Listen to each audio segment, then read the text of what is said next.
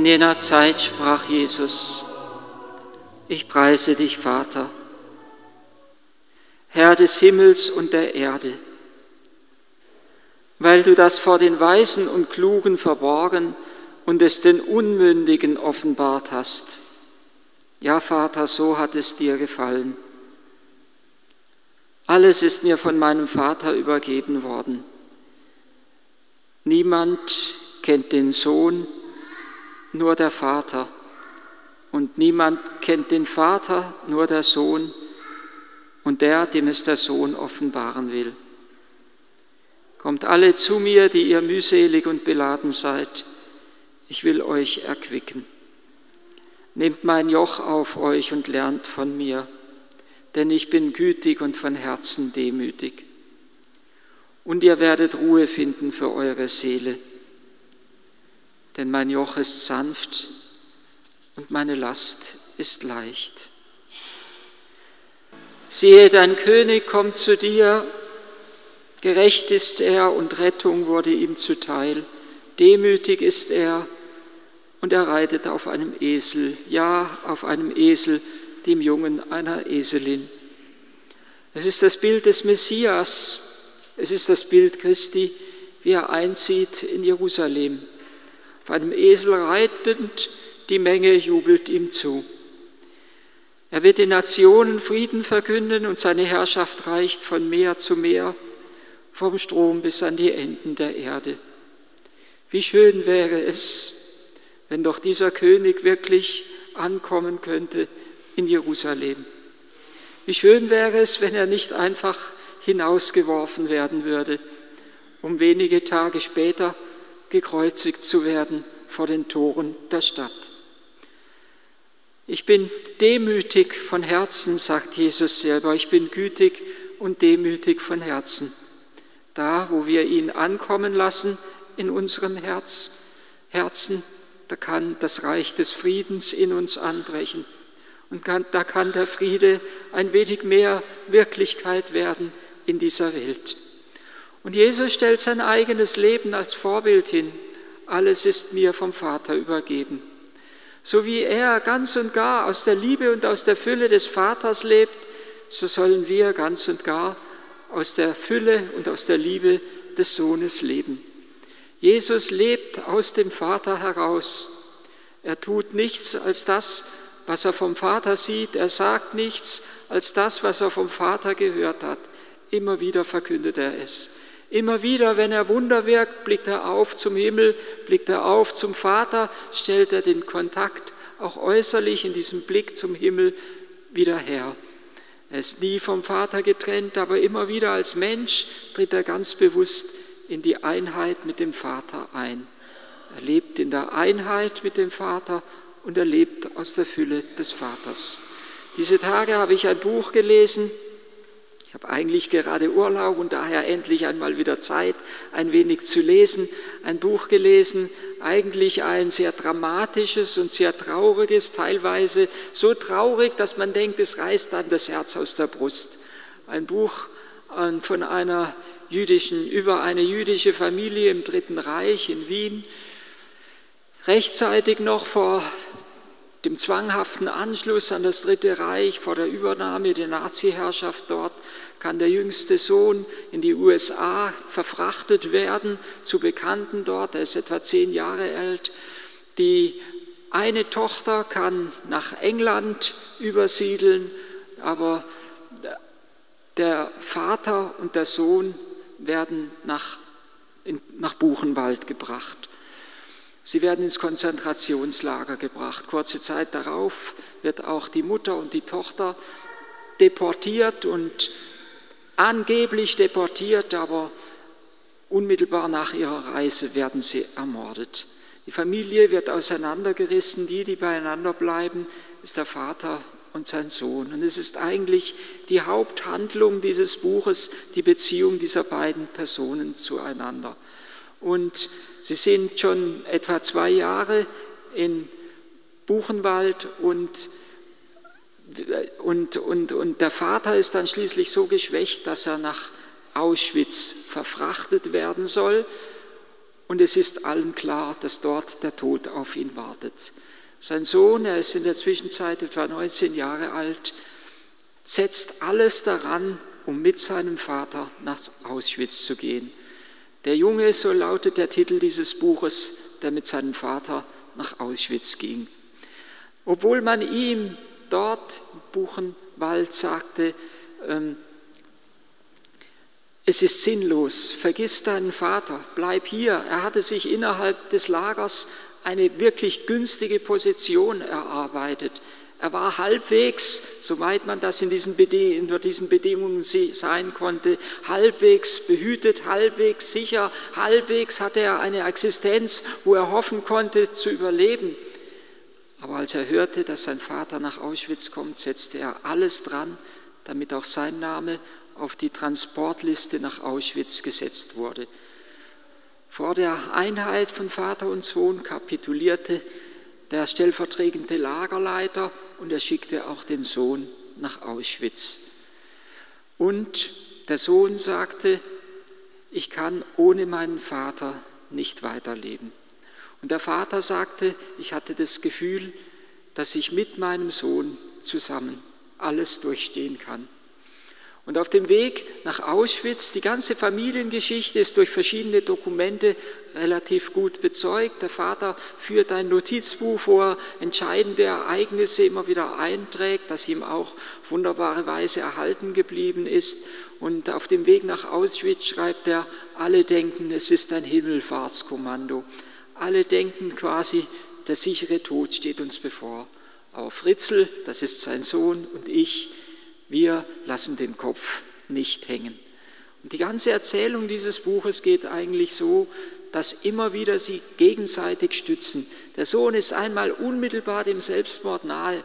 Seine Freunde sagen zu ihm, denk doch daran, was das, wenn du das tust, mit deinem Vater machen würde.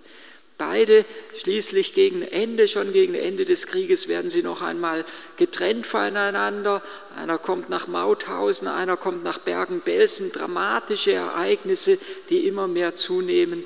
Am Ende haben beide etwa sechs Jahre Konzentrationslager überlebt.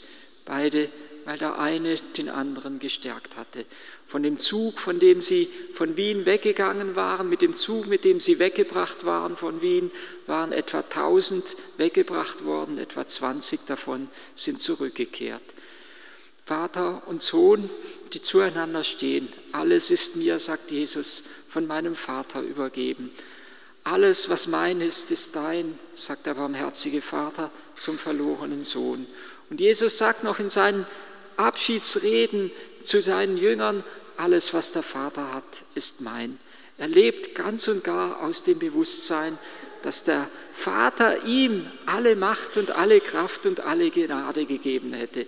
Noch in seinem Prozess sagt er, in seiner, bei seiner Auslieferung vor Pontius Pilatus sagt er, meinst du nicht, der Vater würde mir gleich eine Legion von Engeln zusenden, wenn ich ihn nur darum bitten würde. Er lebt ganz und gar aus der Einheit mit dem Vater. Und der Vater, er bezeugt immer wieder in den verschiedensten Etappen, dass er hinter seinem Sohn steht. Dies ist mein Sohn, der vielgeliebte, an dem ich mein Wohlgefallen gefunden habe. Und dieses Selbstbewusstsein Jesu, der Vater ist mit mir. Der Vater, sagt er einmal, ist größer als alle.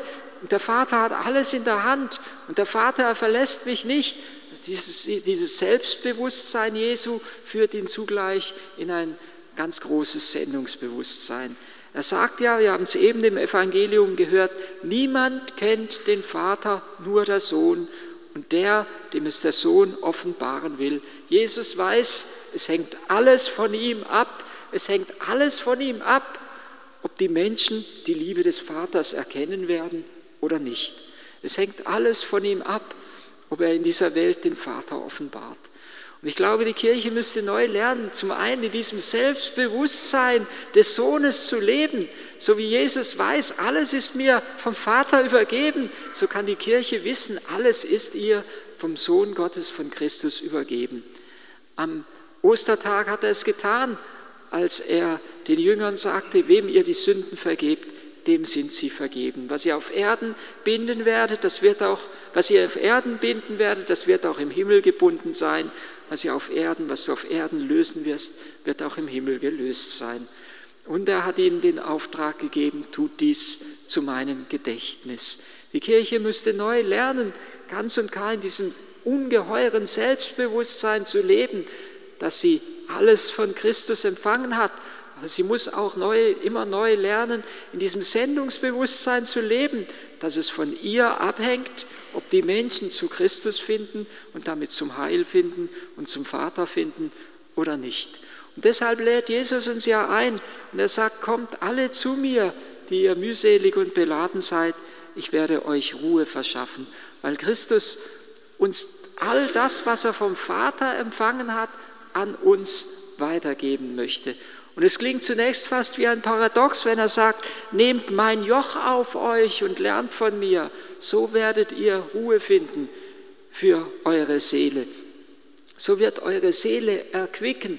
Nehmt mein Joch auf für euch. Joch, das hört sich für uns an wie Last, wie, wie, wie, wie Sklaverei, wie, wie, wie hineingebunden sein in einen Zwang, aus dem wir nicht mehr herauskommen. Und Jesus sagt, trotzdem nimmt mein Joch auf euch. Er, er verwendet trotzdem dieses starke Bild des Joches, weil er weiß, nur wenn wir mit ihm unter dem Kreuzesbalken vereint sind, nur dann kann Friede in unsere Seele einziehen.